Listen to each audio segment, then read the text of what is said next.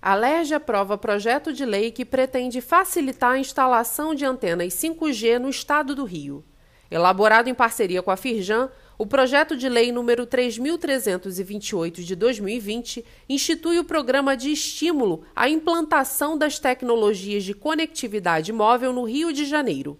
O projeto sugere um texto comum aos 92 municípios fluminenses para ser votado em suas respectivas câmaras municipais, homogeneizando, na medida do possível, a lei em todo o Estado.